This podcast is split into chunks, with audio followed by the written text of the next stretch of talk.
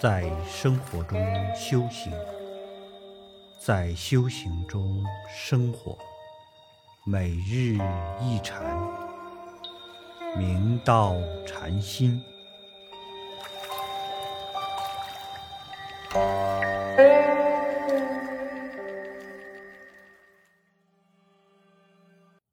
大家请看经文。吾一劝一切人于自心中常开佛知之见。世人心邪，愚迷造罪，心善口恶，贪嗔嫉妒，缠凝我慢，亲人害物，自开众生之见。六祖大师开示道：“我亦劝导一切世人。”反观内照于自心中，恒常开启佛之之见。可怜世人之心总是邪而不正，愚痴迷惑，造罪无数。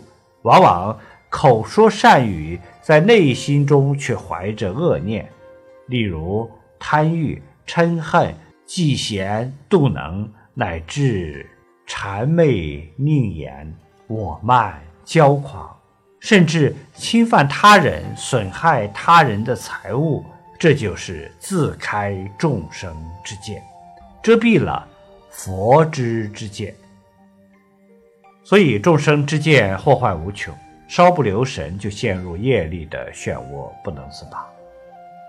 梁武帝初为雍州刺史时，原配西夫人妒忌侧室。动心发口，有如毒蛇。三十岁时突然夭亡，后被梁武帝追崇为皇后。她死后，梁武帝非常伤心。有一天晚上，房顶上出现了一条丑陋的蟒蛇。他以人语对梁武帝说：“我生前嫉妒成性。”故现在转生为这样的畜生，感受极大的痛苦。你能不能想办法帮我脱离这样的恶趣？说罢就不见了。